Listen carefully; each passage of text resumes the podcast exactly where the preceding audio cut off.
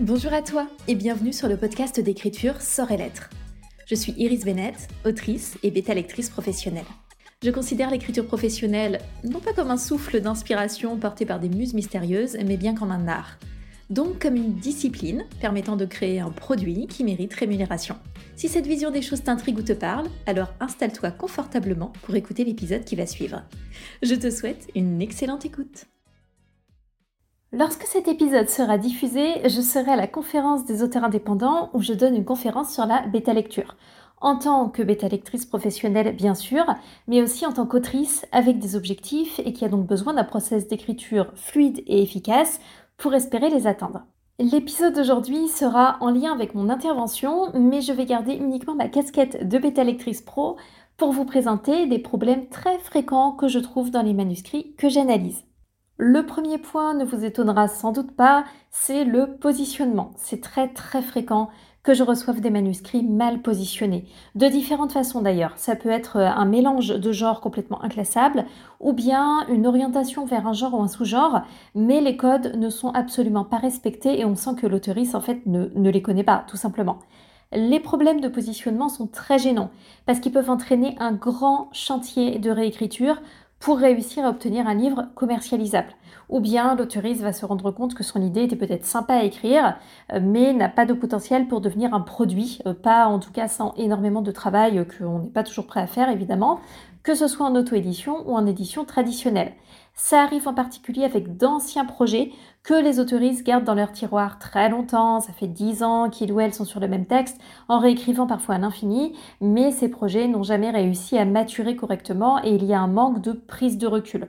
Donc là, la bêta lecture professionnelle, c'est intéressant parce que ça permet vraiment de, de donner une espèce de verdict, en tout cas de mettre en évidence un certain nombre de points qui fait que l'autoriste peut ensuite décider, en toute connaissance de cause, euh, soit de reprendre vraiment complètement son manuscrit et d'y mettre le temps et les efforts nécessaires, soit de le laisser de côté pour écrire quelque chose avec plus de plaisir et plus de fluidité. Gardez en tête qu'on ne peut pas exiger euh, de bêta-lectrices bénévoles qu'il ou elle fasse le travail de positionnement à votre place. D'ailleurs, souvent, ils ou elles ne sauront pas le faire et c'est normal. Si vous trouvez quelqu'un de pertinent sur ces aspects, c'est très bien, il n'y a pas de souci. Mais sinon, ne vous reposez pas sur ces pauvres gens. C'est à vous d'anticiper, de lire, de vous renseigner, de vous former, de vous faire accompagner par une prestation en bonne et due forme en cas de besoin. Je ne compte plus le nombre de messages aberrants que je vois parfois sur des discords d'écriture, euh, où des messages sont posés du style euh, Oh, j'ai décidé d'écrire une romance, mais en fait, j'en lis jamais, euh, je déteste ça, alors voilà, est-ce que vous pourriez me dire ce qu'il faut mettre dedans, ce que vous attendez d'une romance, ou est-ce que vous pourriez lire mon texte et me dire si c'est bien une romance? Non. Enfin, juste non. Allez voir ailleurs, allez bosser, allez lire, et, s'il vous plaît, sortez-vous les doigts, on s'en portera tous et toutes bien mieux. Un autre point sur lequel j'interviens souvent, c'est les trilogies sans substance suffisante. Alors c'est beaucoup le cas en imaginaire, bien sûr, notamment en fantasy, mais ça arrive aussi en romance. Il y a un gros fantasme de la trilogie. Vraiment, c'est très très difficile à déconstruire. Mais une trilogie, c'est super. Par contre, il faut la remplir. Et il faut que le contenu soit pertinent. Sinon, on se retrouve avec un premier tome de découverte euh, qui traîne en longueur, hein, le tome introductif. La mise en place prend mille ans et il ne se passe rien. Je dois vous prévenir que les lectrices de nos jours n'ont plus envie de ça. Les capacités d'attention sont de plus en plus basses. En tout cas, les gens sont tout à fait capables de lire, il n'y a pas de souci. Par contre, il faut les accrocher davantage dès le départ. Euh, ça me fait penser, j'ai vu une vidéo récemment d'une soi-disant euh, experte euh, anglophone en écriture qui disait qu'il fallait prévoir de présenter au début de ses romans son personnage principal dans différentes situations. Donc une fois au travail, une fois chez soi et puis une fois avec des amis, c'est n'importe quoi. Ça n'a aucun sens. Donc on se fout où est le personnage, on veut qu'il se passe quelque chose. Peu importe si c'est à la maison, à la terrasse d'un bar, au boulot, on, on s'en balance, c'est pas le problème. Euh, je m'égare. Mais tout ça pour dire qu'il faut absolument enchaîner rapidement au début, pas laisser traîner. Donc, ni au début d'un roman et encore moins sur tout un premier tome de trilogie, bien évidemment. Sinon, on a ce risque du coup d'un premier tome très introductif, puis d'un second tome de remplissage, hein, le terrifiant tome du milieu dans lequel on fait traîner les choses en longueur parce qu'on a prévu de réserver l'action à la fin, et donc le troisième tome où il se passe peut-être des choses, euh, mais malheureusement on n'arrivera peut-être pas jusque-là. Et si on y arrive, on sera peut-être pas assez au personnage, on aura trop manqué d'enjeu et donc d'intérêt. Euh, quand la grosse bataille finale, par exemple, arrivera, elle risque de tomber complètement à plat. J'insiste donc, vous n'êtes pas obligé d'écrire des trilogies. Je vous assure que c'est pas indispensable, surtout si vous manquez de matière. Si vous en écrivez une, c'est très bien. Rappelez-vous que ce n'est pas censé être une histoire étirée en longueur. On, voit encore beaucoup de croyances comme quoi ben, on a une histoire et donc le premier tome c'est le début, le deuxième tome c'est le milieu, le troisième tome c'est la fin. C'est pas ça. Chaque tome doit avoir sa structure et être satisfaisant en tant que tel, donner suffisamment de matière dans chacun des tomes pour que l'expérience soit agréable. Un autre point qui est très très évident mais qui vraiment euh, constitue une très grosse partie du travail, c'est euh, la recherche des incohérences. parfois on n'a pas besoin de les rechercher beaucoup, hein, les incohérences euh, arrivent assez rapidement.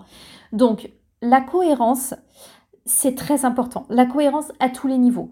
L'intrigue, le système de magie si vous en avez un, euh, l'organisation, peut-être l'organisation politique ou l'organisation même d'une famille ou d'un groupe de personnages, les relations, les personnages en tant que tels, leurs relations, leur personnalité, leur évolution, etc. Tout. C'est l'un des gros boulots de la bêta lecture de relever ces points. J'ajouterais un élément qui me paraît important et qui est assez souvent négligé, c'est la crédibilité du contexte et du déclencheur je suis souvent épatée de voir à quel point cet aspect est négligé.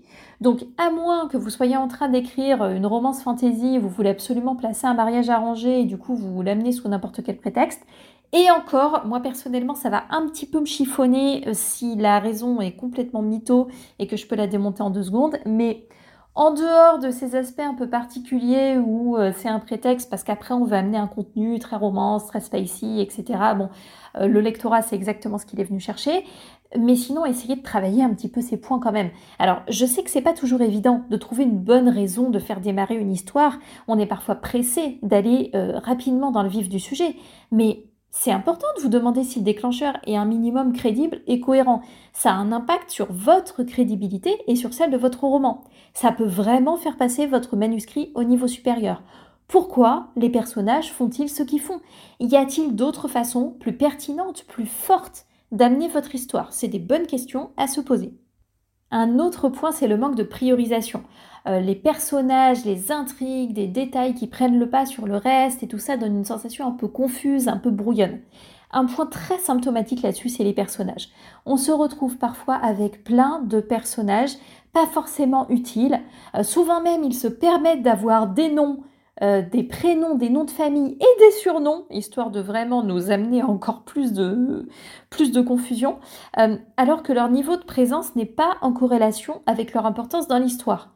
On peut aussi avoir un manque de priorisation au niveau des intrigues. Est-ce que l'intrigue c'est principal? Est-ce que les intrigues sont secondaires? Euh, Comment est-ce que tout ça vient s'interfacer? Sur quoi est-ce qu'on doit se concentrer à tel moment? Tout ça n'est parfois pas bien clair. Et au niveau des détails aussi, euh, on va se retrouver avec des avalanches de détails à des moments qui n'en ont pas besoin. Euh, on va avoir peut-être un mauvais équilibre des techniques narratives avec de gros blocs de narration encore une fois sans gros intérêt pour l'histoire, dans lesquels on aura du mal à repérer les éléments importants et ainsi de suite. Si c'est votre cas, ne vous inquiétez pas, c'est vraiment très très courant dans les manuscrits que je regarde, euh, et euh, enfin c'est classique et ça témoigne souvent euh, d'une difficulté à bien cerner les éléments à nettoyer pendant la réécriture, mais ça vaut le coup de vraiment avoir conscience de ça et de faire le travail nécessaire. Il faut faire du tri pour que la structure et les éléments clés ressortent bien. Au niveau de l'intrigue des personnages, tout doit être poli, nettoyé, retravaillé, clarifié. Si vous n'arrivez pas à pitcher votre roman en une ou deux phrases, si vous n'arrivez pas à écrire un synopsis pertinent, c'est souvent symptomatique d'un vaste bazar dans votre tête, donc vous pouvez essayer de faire ces petits exercices pour vous-même pour clarifier. Un autre point, c'est quand euh, l'alchimie relationnelle ne prend pas les relations entre les personnages ne fonctionnent pas.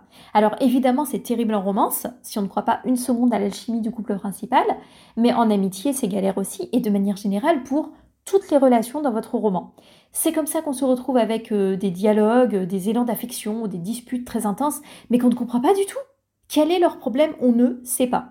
Donc là, il n'y a pas de secret, il faut travailler ces personnages, les travailler toujours en lien avec l'intrigue bien sûr, éviter aussi de les multiplier si vous n'arrivez pas à les gérer, et encore une fois, prioriser. Demandez-vous pourquoi les gens s'apprécient ou ne s'apprécient pas, de quelle façon est-ce qu'ils ou elles se perçoivent? Ils ne peuvent pas juste taper des crises sans qu'on comprenne pourquoi. Pensez aussi à soigner les relations euh, destinées à évoluer, à prévoir des points d'inflexion qui changent la perception qu'auront les personnages les uns des autres, par exemple. Et un autre point, ça va plutôt relever du style et de la musicalité en particulier. Parfois, l'écriture n'est simplement pas assez qualitative elle n'est pas assez quali, elle n'est pas assez professionnelle et ça se sent quand on lit. On va avoir euh, peut-être beaucoup de problèmes de syntaxe, on va avoir des métaphores alambiquées qui n'ont aucun sens et qui sont malheureusement euh, très très fréquentes. On va aussi avoir une musicalité du texte pas terrible, avec notamment des phrases qui font toujours la même longueur. Ça donne un côté haché très désagréable. Donc n'hésitez pas à lire votre texte à haute voix pour vous rendre compte de ces aspects. Euh, vous pouvez aussi vous habituer à écouter des audiobooks ou même des pièces de théâtre, de la poésie pour mieux travailler votre style et offrir une expérience de lecture plus agréable. Le chat a décidé de bondir à côté de moi et il m'a fait flipper. J'espère que ces petits points vous orienteront dans vos relectures et réécritures de textes. Merci beaucoup d'avoir écouté cet épisode. Je vous souhaite une très belle journée, une belle écriture et je vous dis à la prochaine.